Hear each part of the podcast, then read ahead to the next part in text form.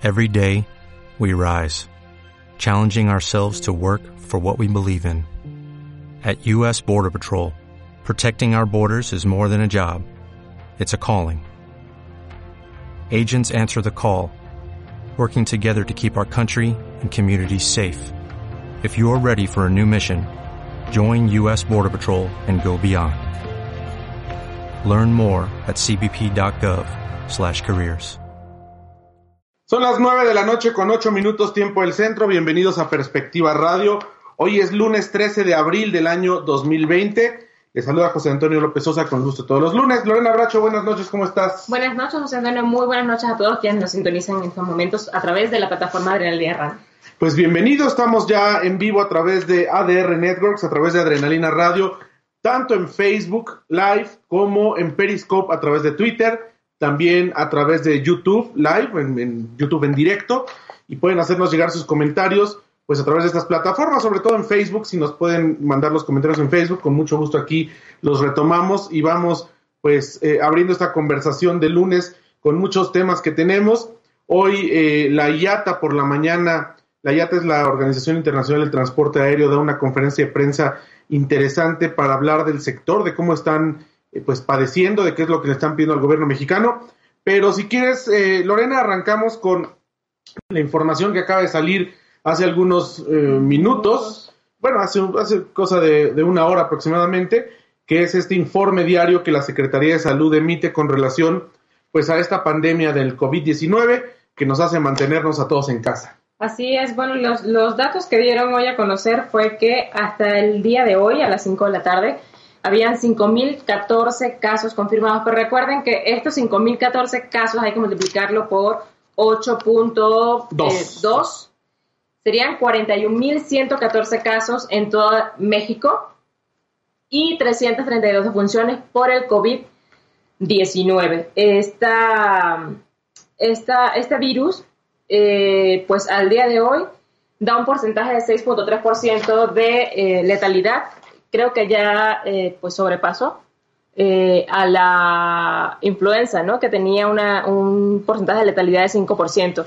Y pues ya ahorita vamos a 6.3% más o menos. Entonces, eh, por favor, señores, quédense en casa, tengan las em, precauciones necesarias que nos han estado pues informando las autoridades todo el tiempo. López Gatel, pobrecito se ha, se ha cansado de repetir de quédense en casa y sigan las recomendaciones y su sana distancia y todo lo que nos han pues dado a conocer a través de todas las plataformas que podemos este, observar mientras estamos en casa. Y además los números mundiales también son impresionantes, ¿no? Tienes ahí los números a nivel internacional que pues en realidad no para esta, esta pandemia y, y sigue, a pesar que en algunos países ya está en la curva hacia abajo, sigue siendo pues complicado. Sí, al día de hoy hay 1.773.084 casos confirmados a nivel mundial de, infectados por este, este virus. Y de funciones el número es bastante pues alarmante, Toño. Son 111.652 defunciones a nivel mundial. No, pues sí está. Al día de hoy no se ha, este, no hay, o sea, ningún país nuevo digamos, de los que ya hayan experimentado algún caso, no hay ningún país que haya reportado un nuevo caso, este, un país nuevo, a, eso me refiero. Pero pues este, sigue haciendo, eh, sigue pues, matando personas este, este, este virus. Así es, bueno, nos saluda Alex Ejudo, gracias, listos y atentos. Este, y bueno, fíjate que pues por eso hay que permanecer en casa. Ahora, Lorena, pues pasando a otros temas, hablando de, de la aviación, el día de hoy, eh, Peter Cerdá, él es el vicepresidente regional de las Américas de IATA, la Organización Internacional del Transporte Aéreo. Bueno, pues hicieron una conferencia de prensa virtual donde nos invitaron a pues, los periodistas que, escribimos o que analizamos toda la parte de la industria aérea. Y dieron a conocer datos escalofriantes que tienen que ver con la aviación. Eh, este año se estima que los ingresos, si comparas 2019 con 2020 en la aviación internacional, los ingresos estarán 252 mil millones de dólares por debajo. 252 mil millones de dólares por debajo del año 2019. Es como proyectan este año.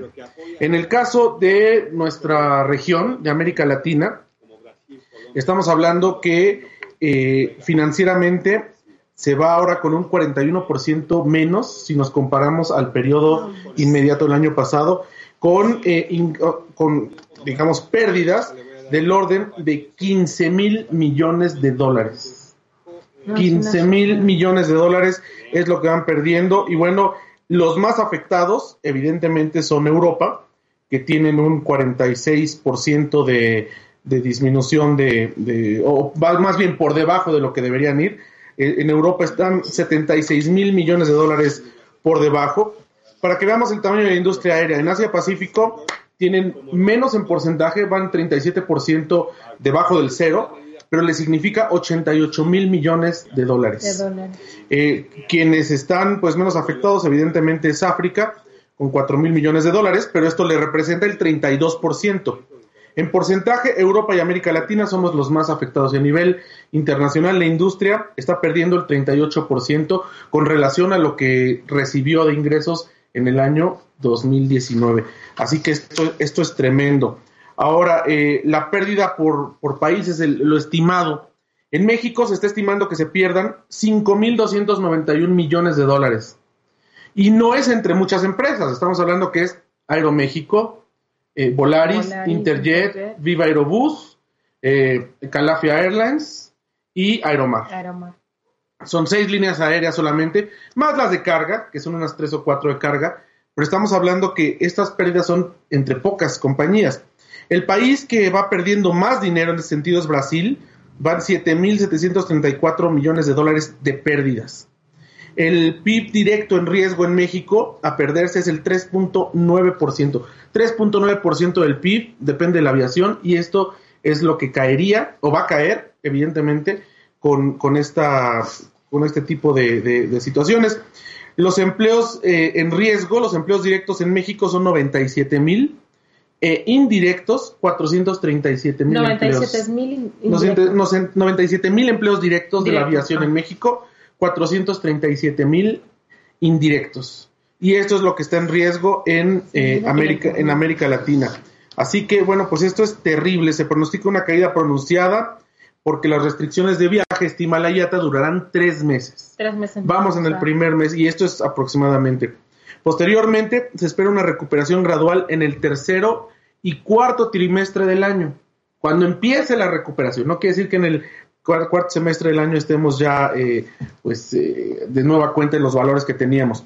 Y bueno, lo que urge la IATA es sostener la viabilidad de las aerolíneas durante estos meses iniciales para que puedan llegar a la recuperación, porque el riesgo es que ni siquiera puedan llegar a esta fase de recuperación porque quiebren. Digo, es una, es una posibilidad, es una posibilidad real la que existe y por eso pues la, IATA está eh, urgiendo a, a tomar acciones por parte de los diferentes gobiernos.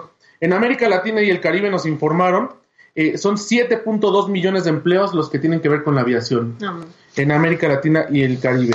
Y bueno, en México, eh, pues es el 3, como dije, es el 3.5% del PIB. Y lo que están pidiendo ellos, particularmente a México, al gobierno mexicano, es, eh, pues son cinco medidas muy esenciales. Y de hecho las tenemos, este, le pedimos a Jime que por favor eh, nos lance estas cinco medidas que escuchamos para que lo escuchen ustedes de viva voz del vicepresidente Peter Cerdar, del vicepresidente regional de IATA. Esto es lo que necesitan las aerolíneas mexicanas. Eh, al gobierno mexicano que apoye, y ya di unos ejemplos, ahora en más detalle, pero que apoye al, al sector como lo han hecho otros países como Brasil, Colombia, Estados Unidos, Singapur, Noruega, y aquí nuevamente pueden ver los ejemplos, que México siga lo que han hecho sus países vecinos de la región. ¿Dónde son las medidas que estamos pidiendo? Pues uno, tasas y cargos a, a los portuarios eh, que consiguen descuentos en los costes y tasas a los portuarios como servicios de renta, estacionamiento de larga distancia, ampliación de los plazos de, de pago. Sí quiero reconocer en México, en el caso de los grupos aeroportuarios mexicanos como es el GAP o OMA, que han tomado medidas para poder ayudar a la industria y fueron eh, de los primeros grupos aeroportuarios de la, de la, región de tomar acciones así. Y les damos eh, nuestros sinceros agradecimientos por esas acciones. Esperemos que eh, los otros aeropuertos también en el país eh, también tomen eh, el ejemplo y tomen las mismas acciones. También extender el plazo de pagos, el suministro de turbocina a través de petro, petroleras mexicanas, aeropuertos de servicios auxiliares, así como los costes del servicio de navegación aérea que brinda CENEA, tanto en el sobrevuelo como en los, las aproximaciones y despegues. También el, rol del gobierno es importante en los préstamos y garantías de préstamos y el apoyo al mercado de bonos cooperativos por el gobierno o el Banco Central, ya que, sea, que será una manera directa a las aerolíneas o frente a los bancos comerciales. El alivio tributario es otro ejemplo, como puede ser la ayuda financiera directa. Lo que sí es claro que en algún momento eh, la pandemia de COVID-19 se va a solucionar, se pondrá debajo de, control. La, economía. propiamente están estas medidas de alivio que debe considerar, dice, dicen desde la YATA, el gobierno mexicano. Terminando la conferencia, le pregunté yo al vicepresidente eh, regional de YATA en las Américas, ¿cuál ha sido la respuesta? Primero, ¿cuál ha sido el contacto que han tenido ya con el gobierno mexicano? Y segundo, ¿cuál ha sido la respuesta? ¿Cómo ha sido esta comunicación? ¿Y qué les dicen los diferentes sectores? Por un lado, la Secretaría de Comunicaciones y Transportes, por otro lado, la Secretaría de Hacienda y Crédito Público, y por el último lado, el más importante, la Presidencia de la República. Y esto es lo que me contestó. Eh, le pedimos a Jimé que nos lance esta respuesta que me dio a esta pregunta de qué pasa con el gobierno mexicano. Mire, si tienen, si tienen poca paciencia, incluso le voy a dar el listado para que seamos totalmente transparentes y claros.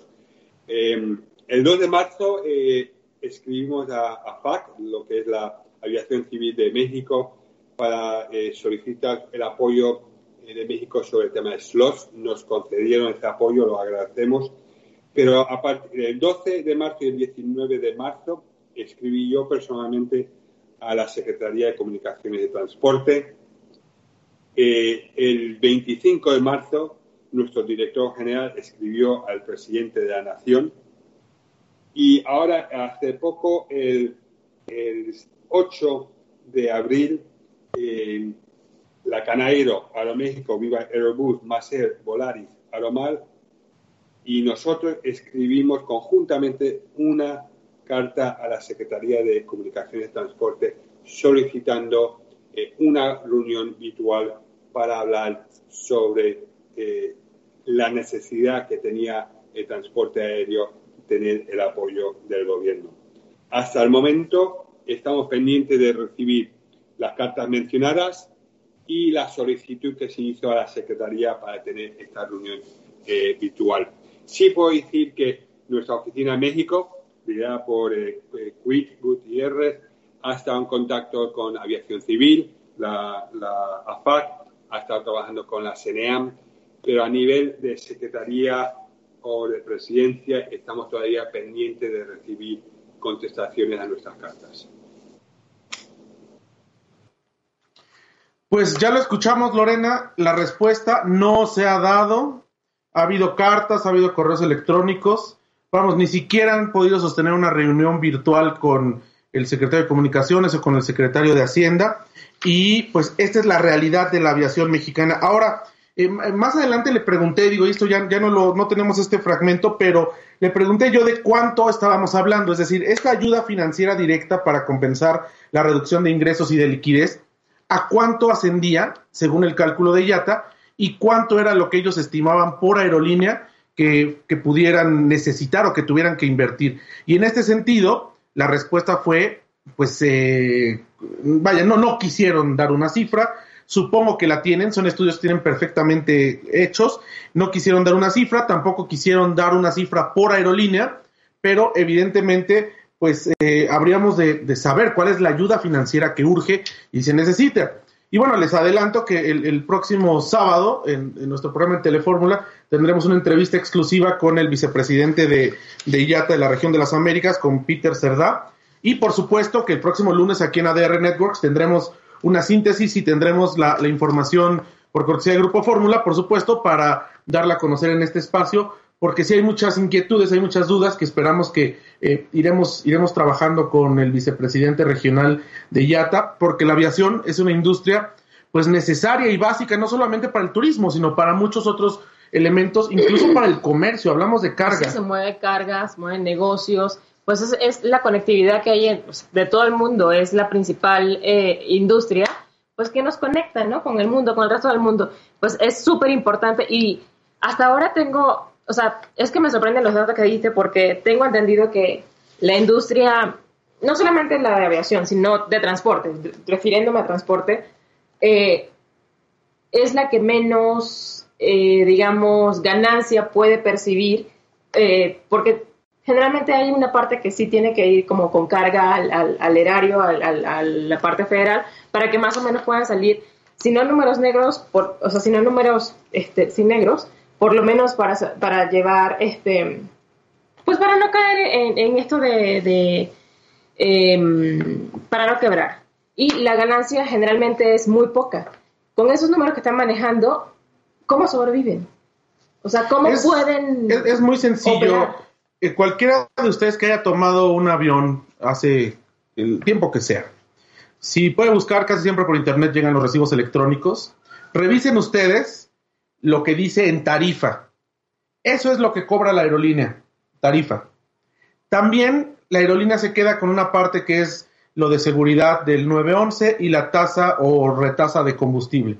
Son las tres, los tres rubros que se queda la aerolínea. Todo lo demás son impuestos por el uso del aeropuerto, por seguridad, impuestos migratorios, depende si es el vuelo nacional o internacional, pero estamos hablando que por lo general pues es a veces 40, 50 o más por ciento de, una de la tarifa que, pagas, lo que se va para, para impuestos. Y por eso están pidiendo extender el plazo de pagos.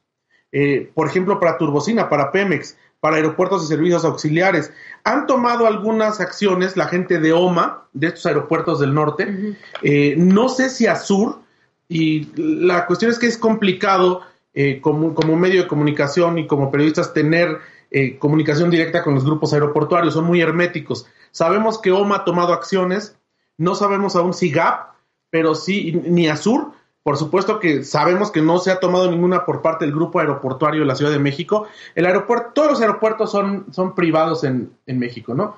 Eh, desde mi punto de vista se hizo, para, poner un poco en sí, pero para poder, así, primero, para quienes no entienden, o, bueno, no, no tenemos como la, la, obligación de conocer, México está eh, conformado por tres grupos aeroportuarios, tengo entendido cuatro grandes grupos aeroportuarios. Los aeropuertos eran propiedad del país, propiedad de la nación, aeropuertos y servicios auxiliares. De pronto un día este, deciden privatizarlos, cosa que a mí me parece, yo siempre he estado en contra de eso porque los países que tienen los aeropuertos más robustos y más importantes son propiedad del Estado o de las ciudades. El aeropuerto de Dallas Fort Worth, por ejemplo, Dallas Fort Worth es este un aeropuerto de la ciudad, y del Estado de la ciudad y del Estado. Aeropuertos de París tiene una gran participación estatal, que es el Charles de Gaulle y todo el grupo aeroportuario. En México, ¿qué pasa? Se venden los aeropuertos. Tres grandes grupos, como dice Lorena. A este, Azur, Grupo Aeroportuario del Sur, que son los que tienen Cancún, Oaxaca, Mérida, eh, Tuxtla Gutiérrez. Incluso se expandieron y ahora son dueños de un aeropuerto en Medellín y de un aeropuerto en Puerto Rico, con otra subsidiaria. OMA, que es el grupo que se queda con el norte, aeropuertos de Monterrey, aeropuerto de... Eh, ¿Qué otro aeropuerto de OMA? Este... Porque, bueno, Nuevo Laredo todavía es de ASA. Bueno, me parece que Reynosa, Ciudad Victoria, algunos aeropuertos importantes del norte.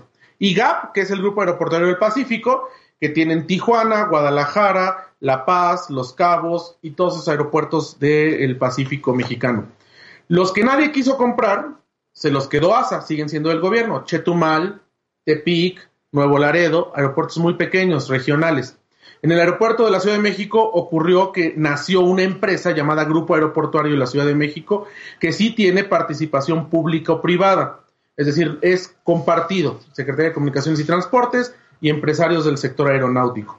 Entonces, cada grupo se maneja de forma distinta y puede o no condonar o eh, permitir que las aerolíneas difieran estos pagos. Esto ya no depende del gobierno federal. Claro que si la Secretaría de Comunicaciones y Transportes dicta una directriz, valga la redundancia, las, los grupos aeroportuarios tendrían que, Que acatarlo tomarlo, y que tomarlo. Pero al final son negocios también. Ellos también están buscando sobrevivir y están buscando tener ganancias. Esa es la diferencia entre tener un aeropuerto público y un aeropuerto privado. El aeropuerto público se trata de mantener la conectividad, de dar el servicio a las aerolíneas, de dar servicio a la ciudad y a los pasajeros, y un aeropuerto privado es de generar ganancias. Ese es el único punto que hay de diferencia. Pero bueno, pues en eso estamos metidos ahorita. La verdad es que yo veo muy complicado que el gobierno federal eh, acepte alguna de estas medidas. El alivio tributario ya dijeron que no. Eh, los las tasas y cargos aeroportuarios que dependen también de los grupos aeroportuarios y sobre todo la ayuda financiera directa. Aquí nos dice Miguel González, el Aeropuerto Internacional de la Ciudad de México se tenían más de mil vuelos diarios a la semana y la semana pasada tuvieron entre 200 y 220 diarios. Así es. Para que se den una idea de la magnitud de la afectación que está teniendo en todo, pues en todos los rubros, sobre todo en, en- en el, en el aeronáutico, pues esta cuestión de la pandemia y todas las eh, restricciones de viaje que se están haciendo. Ahora, otra de las cuestiones que dijo Peter Cerdá es que no solamente se corre el riesgo que pudiese quebrar alguna o algunas de las aerolíneas mexicanas, que no lo vaticinó ni lo desea, nos Pero dijo, es muy probable. es un riesgo. Bueno, ese no es el único factor. El otro es que las aerolíneas internacionales, estadounidenses, europeas, asiáticas, dejen de interesarse en venir a México. Porque cuando quiebra una aerolínea o cuando se viene a pique el sector, eh, recordemos, cuando, cuando quebró Mexicana, arrastró las finanzas de muchas aerolíneas mexicanas e internacionales que operaban aquí. Si las condiciones no mejoran, nos dice eh, Peter Cerda, se corre el riesgo también que aerolíneas extranjeras vean otros mercados antes que México. ¿Y esto en qué nos afecta? En que dejaríamos de tener conectividad a ciertas partes del mundo. Esto impacta al turismo, a la economía, a la carga y al, Al final PIB. del día impacta a todo. Entonces, esto es un caso muy serio que ojalá lo tomen con esa mesura la, la Secretaría de Comunicaciones y Toño, pero tú Transportes. no, tú no crees que ese mismo escenario lo están planteando en pues otros países porque pues es la primera vez como lo hemos escuchado en muchas en muchas emisiones y muchas este cuestiones de, de noticias pues es a nivel mundial la afectación. Entonces este mismo escenario se puede replicar tanto en Estados Unidos o en cualquier otro país. Y pues yo desde el punto de vista mm, o sea, que no es, eh, no soy especialista obviamente, pero así a grosso modo lo veo, que es como que cada quien se va a empezar como a interesar en su propio, eh, digamos, en turismo nacional. Y que empezar como Claro, desde pero- aquí y ya como que no generar tanta importancia a, no sé, Pero hay negocios y hay cosas que tienen que seguir esta conectividad. Y mira, con respecto a esto que, que planteas, Estados Unidos, por ejemplo, ya preparó un paquete de ayuda a las aerolíneas por 61 mil millones de dólares. oye, Ese paquete de ayuda. Singapur, por ejemplo, ha emprendido medidas de alivio valoradas en, 100 en 82 millones de dólares.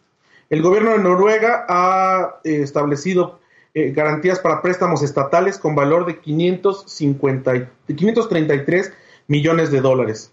Colombia eliminó el cargo por estacionamiento de aeronaves en todos sus aeropuertos, aunque son privados. El Dorado es privado, el de Medellín es de Azur, en fin. Tienen una línea de crédito de 80 millones de dólares para En empresas Colombia. en Colombia, para empresas afectadas por, caídas del turismo, entre ellas las aerolíneas.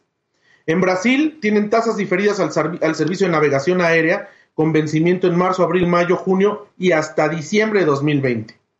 Tasas de concesión aeroportuarias diferidas, pagaderas hasta el 18 de diciembre de 2020. Y las aerolíneas pueden extender el periodo de reembolso por boletos por 12 meses a partir de la fecha de compra. Son medidas que se están tomando en otros países y aquí está claro lo que está pidiendo Yata, así que ya el balón está en manos del, del gobierno del federal. gobierno. O sea, por lo visto, es otro de los rubros del turismo que no le ven como intención de, de pues aportar, ni apoyar, ni, ni, ni, ni dar ningún estímulo. Así es. Una vez Pues más. una vez más, pues esto, esto va a estar, el, les insisto, Peter Cerdá, lo vamos a tener entrevista exclusiva el próximo sábado, pero el, en Telefórmula, pero el lunes aquí tendremos eh, la síntesis y todo el resumen y la información, todas las preguntas que, que haremos que nos han quedado en el, en el tintero y sobre todo a ver si de aquí al sábado hubo algún avance, porque seguramente ustedes mañana leerán en los principales diarios y si no, si se asoman ahorita un poco a las redes sociales, en la parte de industria o de economía de los principales diarios, ya está esta información, ya está esto que, dio a conocer la YATA esta mañana, así que seguramente mañana estará en la síntesis de los secretarios de turismo, del de secretarios de comunicaciones y transportes, del secretario de Hacienda, de la oficina de la presidencia, y, e insisto, el balón ya está en su, en su cancha. Y bueno, uno de los estados que ha estado más eh, eh, al pendiente de, de, antes de irnos al corte, de toda esta situación de la pandemia, que precisamente es el estado con mayor turismo en el país, es Quintana Roo. Hoy el gobernador Carlos Joaquín González dio a conocer este anuncio que vamos a ver antes de irnos al corte de cómo está la situación y qué están haciendo allí en Quintana Roo. Le pedimos a Jiménez si nos lo puede mandar.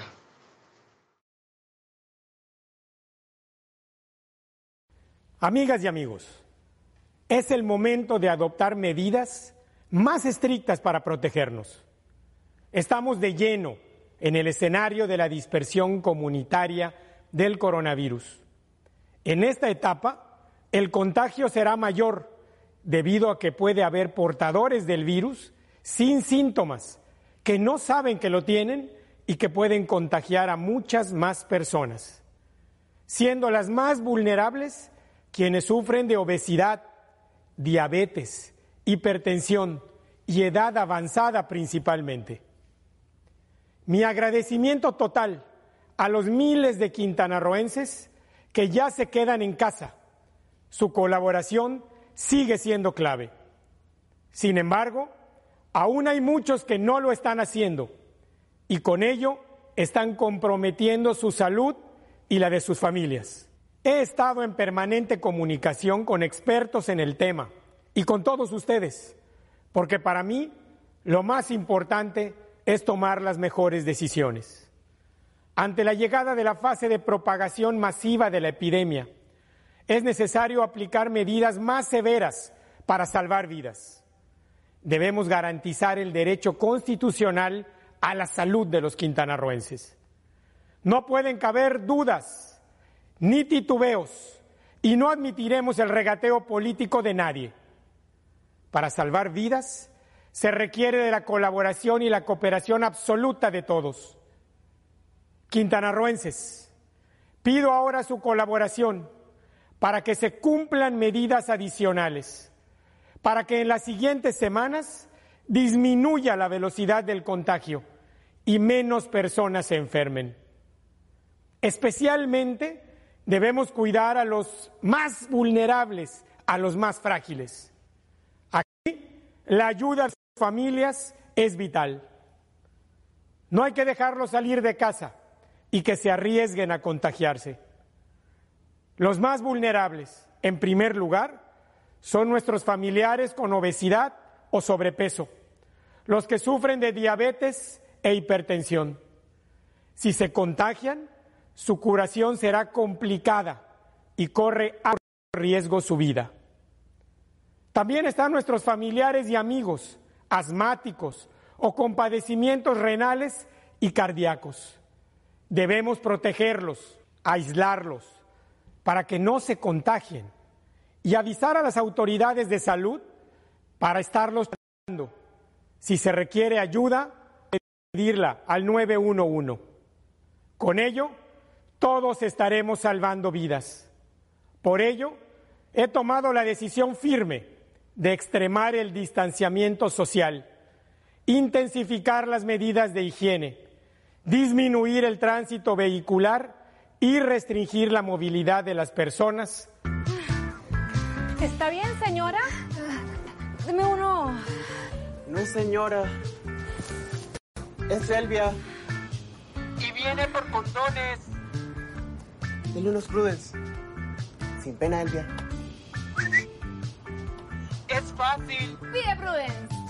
Que no es peluca. Prudence, make love. 9 de la noche con 39 minutos tiempo del centro y le agradecemos que se enlace una vez más con nosotros a nuestra colega y amiga Rosana Ubanel, periodista de la agencia F de Pamplona, radicada en México, que le ha tocado estar en los mejores momentos de nuestro país, empezando por el sismo y terminando por la pandemia. Rosana, ¿cómo estás? Muy bien, buenas noches, gracias por invitarme de nuevo. Y te advierto que estoy mejor aquí que en España ahora. Definitivamente. Fíjate que eh, le- leíamos con atención hace unos días que se conmemoró un año de la muerte de la reina del albur. Queremos cambiar un poco el tema para hablar de cosas un poco más este, agradables. Y recuerdo muy bien, bueno, hicimos un, a, a invitación de, de Rosana, hicimos un Tepitur, recordarás, Lorena, hace poco más de un año. Sí. Pero además, Rosana, tú eres la primera española que tomaste un diplomado en albures finos allá en el corazón de Tepito. Me gustaría, tú nos lo has contado ya muchas veces, que, que lo compartas con la audiencia. ¿Cómo fue que de pronto eh, una periodista española se interesa por tomar un diplomado en albures finos? Pues tienes mala memoria porque fue gracias a ti. ¿No recuerdas? Tú fuiste Sí, yo te lo, bueno, yo te mandé, pero yo no pensé que te fuera a interesar. Tú me mandaste el anuncio del curso de la diplomatura Sí, y bueno, eh, que yo cuando llegué aquí, eh, tú fuiste de los que andabas por ahí haciendo albures cuando viajábamos. ¿eh? Y entonces, Pues algo un día- tenemos que hacer nuestros ratos libres. claro, entonces eh, un día pregunté, ¿y esto qué es? Y porque se reían de mí, claro, yo no entendía nada. Entonces, tranqui, la mía pasó igual. ¿Eh? Entonces dice, esto es un albur. ¿Y qué es un albur? Yo no tenía ni idea. Entonces, bueno, pues eh, lo miré, vi, digo, nada, esto tengo que aprender para defenderme. Y cuando tú eh, me mandaste el- la información del, del diplomado, pues para allí que me fui. ¿Y cuál fue tu experiencia de pronto encontrar esta otra parte del lenguaje, ¿no? Que este, este otro uso del castellano que le damos en México a través de, del albur. Eh, bueno, es, es un doble sentido que sí también se usa mucho en, en el español, ¿no? No tan exagerado como en México, aquí ya es un arte. Pero bueno, desde Quevedo, en fin, siempre ha habido juegos de palabras, ¿no? Eh, y no, me, pareció súper interesante. Además, estábamos un grupo, un grupo interesante. Había profesores de la Universidad Autónoma, había médicos, había, era un grupo muy bonito y sobre todo que me, eh, me permitió conocer a Alfonso Hernández que era uno de los profesores, eh, es el cronista oficial de Tepito, eh, es un hombre fantástico, impresionante lo que sabe y, uh, y es curioso porque él, él es, es, maestro de albures, pero es tan suave. O sea, eh, que no notas que te está diciendo un albur. Parece un profesor de historia. es muy curioso, me gustó mucho, la verdad, sí. Y bueno, pues eran todos mexicanos, yo la única española, y me tomaban el pelo, pero bueno, me, defiendo, me defiendo. y bueno, después eh, fuimos a este, a este Tepitur. Lorena, tú, tú, tú eres venezolana, ya mexicana, radicada también en México desde hace muchos años. Y eh, pues, ¿cuál fue tu, tu impresión? Porque cuando hablamos de Tepito, Rosana, Lorena, muchos de los que somos oriundos de la Ciudad de México, es muy extraño, pero depende del nivel socioeconómico que tengas o en el que hayas crecido. Es desde el que dice, yo siempre voy a comprar cosas a Tepito, o te encuentras gente que dice, yo jamás en la vida entraría a Tepito porque se me hace peligrosísimo y porque me van a secuestrar, matar, violar, etcétera, etcétera.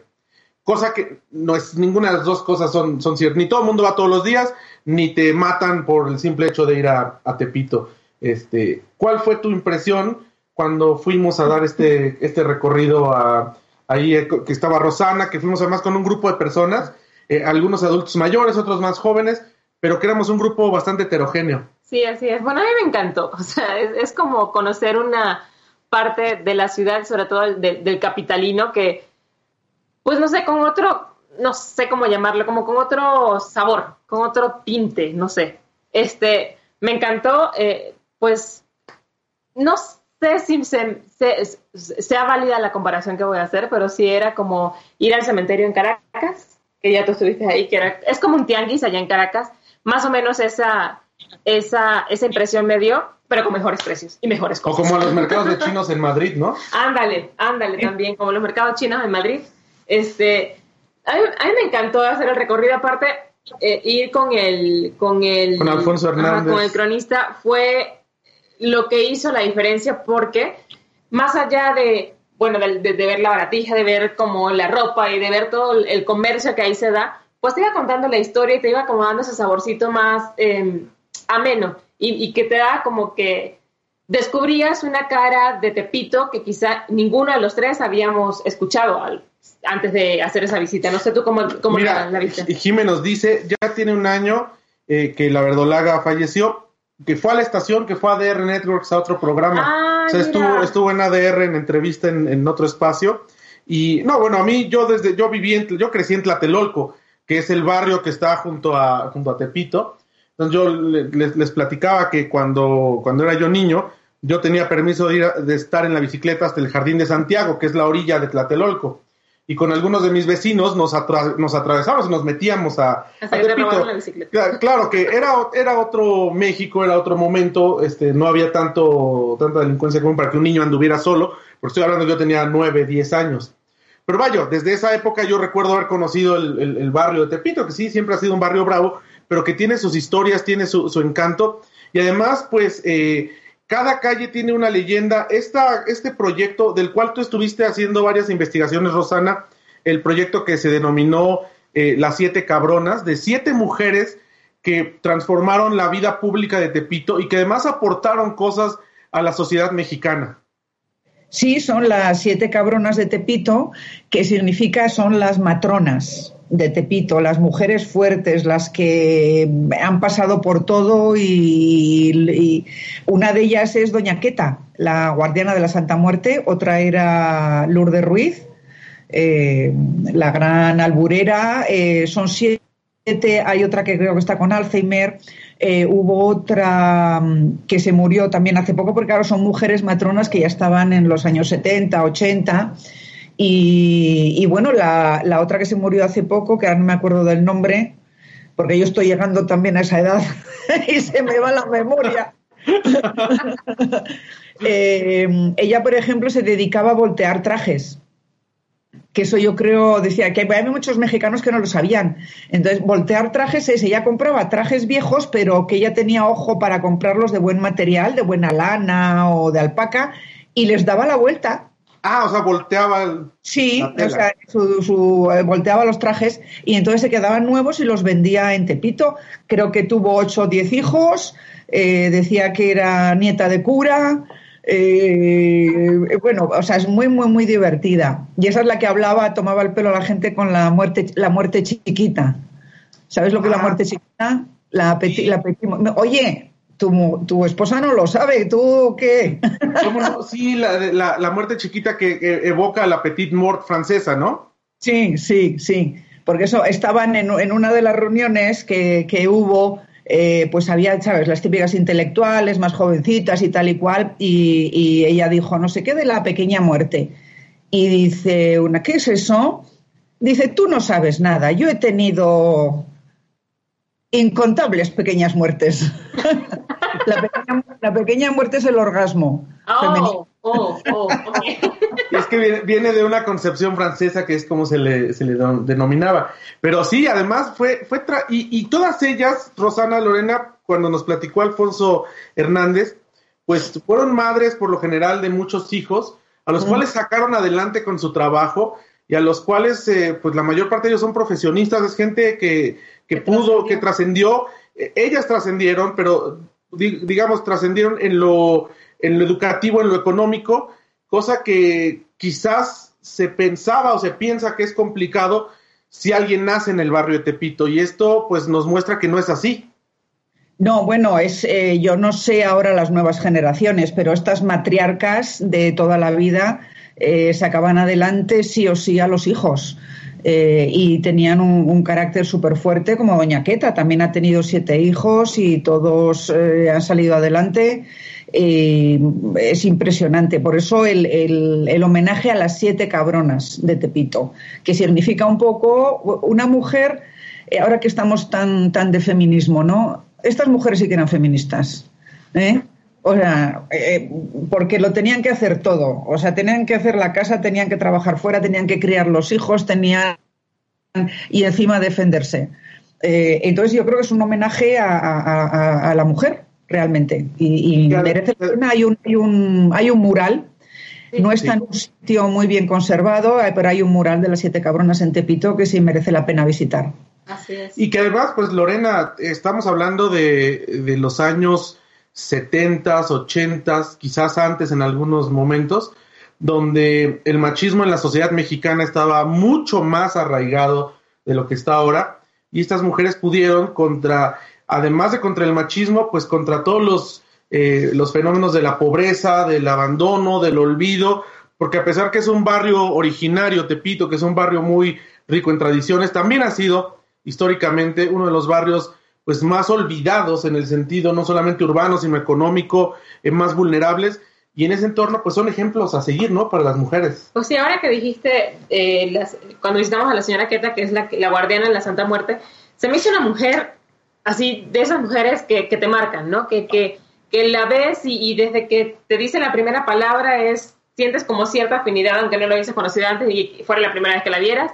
Y aparte, o sea, es así como que yo quiero tener, aunque sea el 1% de las fuerzas y las ganas y, y el empuje y, es que no sé si la palabra aplique, de, lo arrecha que es esta mujer aquí. O sea, yo quiero tener un poquito de eso, ¿no? Es una, es una señora que, si, por favor, vayan, háganse el tiempo, vayan a hacer un, este, un tepitur, vayan Ahora a, que- a- ahora que volvamos que volvamos a de- salir. de, que, que ya se levante este encierro y este, este, esta, esta cuestión del- de la cuarentena, dense un chance, dense la oportunidad de conocer la otra cara de Tepito, que no solamente es la cara que nos quieren dar de que la delincuencia, la, este, sea, todo lo malo. Hay eh, una parte cultural que realmente es, muy, eh, pues, que a mí me encantó, que es, eh, es, es, este, muy válido conocer. Y, no es posible de verdad, y esto se lo digo yo a, mis paisanos capitalinos que, que, que nos puedan ver ahora en la repetición de este programa, que estos, estos descubrimientos y estos gozos culturales y urbanos los estén aprovechando gente como Rosana, española, radicada en México, como Lorena, venezolana de origen, radicada en México, y que no los descubramos quienes hemos nacido aquí y quienes llevamos toda la vida viviendo aquí y que sigamos con ese paradigma, porque yo conozco mucha gente que tiene ese paradigma de yo ni me acerco a Tepito. O sea, en realidad hay que cambiar un poquito el, el, El chip. el chip para poder disfrutar de estas cosas. Y claro, de la mano de alguien como, como el señor Hernández, el cronista de Tepito, es una experiencia muy buena, ¿no, Rosana?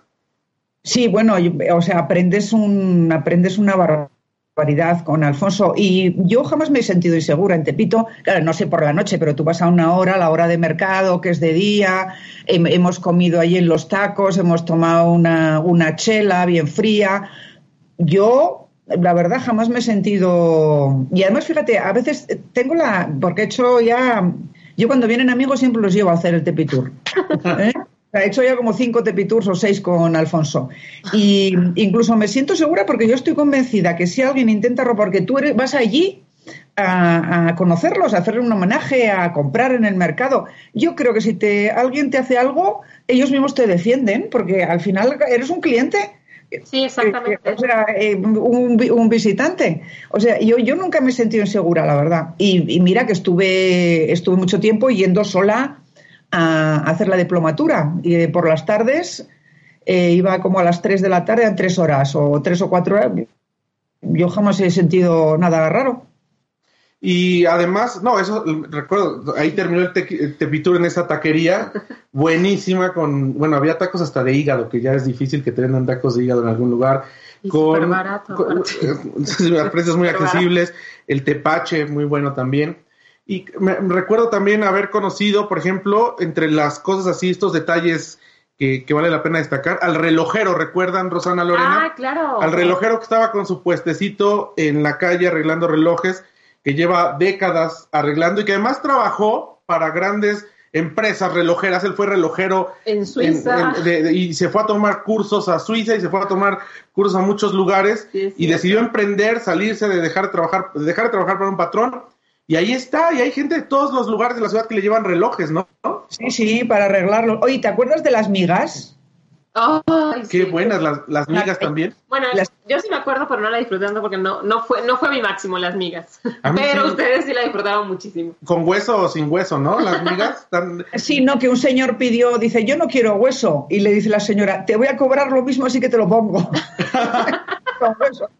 No, y es, es esta parte de, los alimentos tradicionales, de, de, de- de cosas que más pues llevan décadas, ¿no? Son cosas ya de, de arraigo y que están ahí y que siguen, digo, lamentablemente, eh, como a todas las industrias, esta pandemia sin lugar a dudas va a afectar. Esperemos que, que, pues esto, que también todos esos, porque son pequeños negocios familiares, muy pequeños, que puedan salir adelante, pero sí vale la pena echarse una vuelta y pues conocer un poco más, ver estas, eh, a estas personas, a estos locatarios, estos tenderos y, y de la mano del cronista de, de Alfonso Hernández, pues qué mejor porque tiene uno la, la experiencia y la sensibilidad de no solamente pasar y ver a alguien que está vendiendo en la calle, sino conocer su historia, Así conocer es. por qué llegó ahí, conocer cuánto tiempo tiene y conocer el empeño que le pone y que no todo mundo nada más es la venta de Fayuca como que, porque bueno, ust- ustedes, Lorena, yo creo que estaba por nacer y tú, Rosana, yo creo que estabas viviendo en, en Miami o no sé en qué lugar del mundo vivías,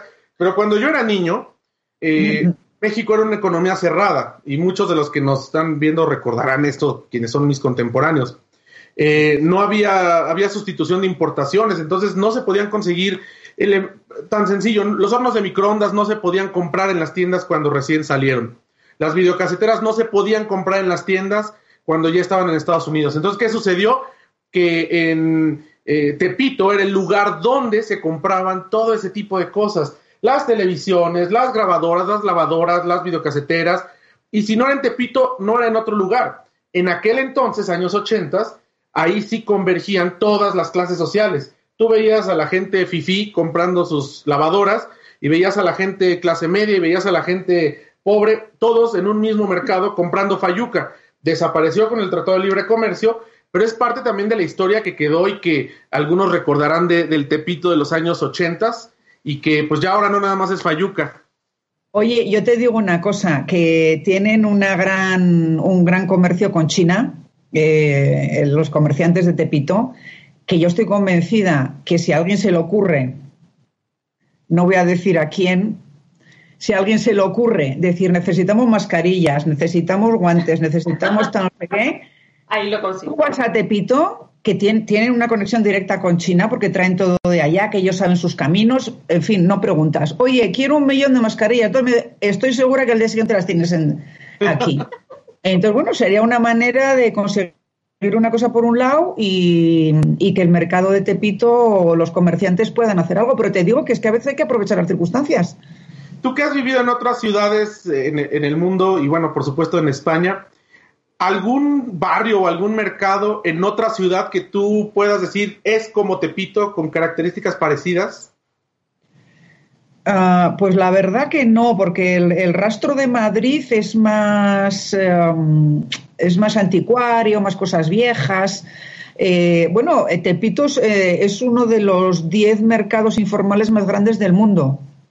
Eh, creo que hay un par en China que son los más grandes y en Brasil creo que hay otro y, y Tepito debe ser el cuarto o el quinto más grande del mundo. La verdad que no tiene mucha comparación con nada. Nos dice Alex Ejudo, también hay tinta china. Por supuesto, ¿recuerdan que nos llevaron al, al puesto de juguetes eróticos Ay, sí. en, ahí en Tepito? Donde vendían toda clase las de... El callejón, el callejón de las ganas se el llama. callejón de las ganas. Cierto. donde están ahí los locatarios con todo tipo de, de juguetes sexuales y que además existe antes de que hubiese sex shops en la Ciudad de México, ¿no? Es algo que tiene muchos más años y además eh, con una, a, a diferencia de, de otros lugares de la ciudad, porque además el mexicano somos de muy doble moral como sociedad, Cañón. pero en ese, en ese callejón de las ganas es como muy abierto y muy transparente, ¿no? Porque ves a un señor de 50 años que te está dando la explicación puntual o a una señora que, que ya se ve también de años y te da una explicación puntual de cada uno de sus De juguetes. ¿Para qué sirve? ¿Para ¿De qué qué, sirve? hace? ¿Cómo se usa? Todo. Toda la explicación te la dan. Es- es- es- eso llama mucho la atención eh, porque te explican cualquier juguete sexual como si te estuvieran vendiendo una, una playera. Exacto. O sea, no tienes absolutamente ningún problema, ¿no? Y te recomiendan con pilas, sin pilas, ¿no? Así. Ecológico, sustenta. Pues vale la pena y ojalá que, que ahora que pase esta pandemia podamos hacer otro Tepitur.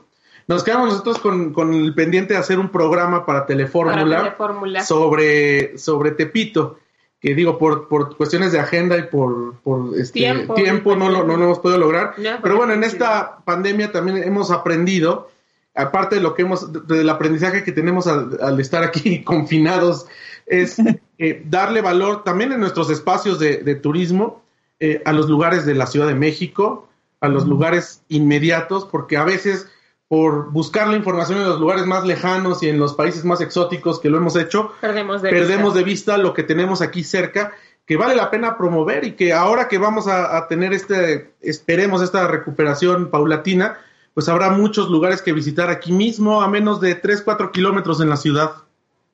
Yo creo que sí, porque además una vez que se abra la gente no va a tener tanta confianza en viajar, meterse en un avión. Entonces va, a empezar muy ah, de primera. El primer viaje que vas a hacer vas a va a ser a, a un entorno cercano en el que te sientes más seguro. Eh, pero te advierto que ese fenómeno de que no conozcas tu propio país le pasa a todo el mundo, ¿eh?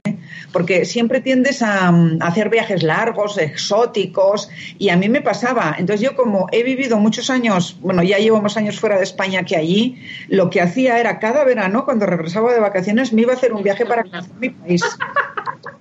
Porque si no, eh, no lo conocía. Y rinconcitos, que Soria, que si las eh, al- eh, Andorra, bueno, Andorra, que si los eh, picos de Europa, o sea, Galicia, que no lo conoces, porque dices, ah, me voy a París, o me voy aquí, o me voy a Miami, o me voy, no, a Cancún, a la playa. Y al final terminas por no conocer tu país. Así es, pues sí, nosotros también ya, ya extrañamos España, nos tocaba ir muy seguido, ya hasta se nos agotó el aceite de oliva que teníamos. Reservas. Y todas las de reservas de, de aceitunas, de jamones ya se agotaron, pero esperemos que... Pues Rosana, yo te agradezco como siempre que, que nos regales este tiempo y que te hayas enlazado con Perspectiva Radio en este lunes. Te mandamos un fuerte abrazo a ti, a tu marido y que, que sigan bien y pues nos vemos el próximo lunes, ¿no? ¿Cómo ves? Bueno, cuando quieras, cuando quieras, por vosotros cualquier cosa. Muchas gracias, gracias. Rosana. Un Un abrazo. Y nosotros nos vamos, muchas gracias Lorena. Gracias a ti, José Antonio, y a Corina, que ya A Corina se que ya sale, una- ya salió en Telefórmula, ya salió, salió aquí, aquí, ya salió ya en todos lados, estrella. ya Corina es parte del elenco. Este, muchas gracias Jim en los controles técnicos. Nos escuchamos y nos vemos el próximo lunes en punto de las 9 de la noche aquí a través de ADR Networks activando tus sentidos. Cuídense y quédense en casa.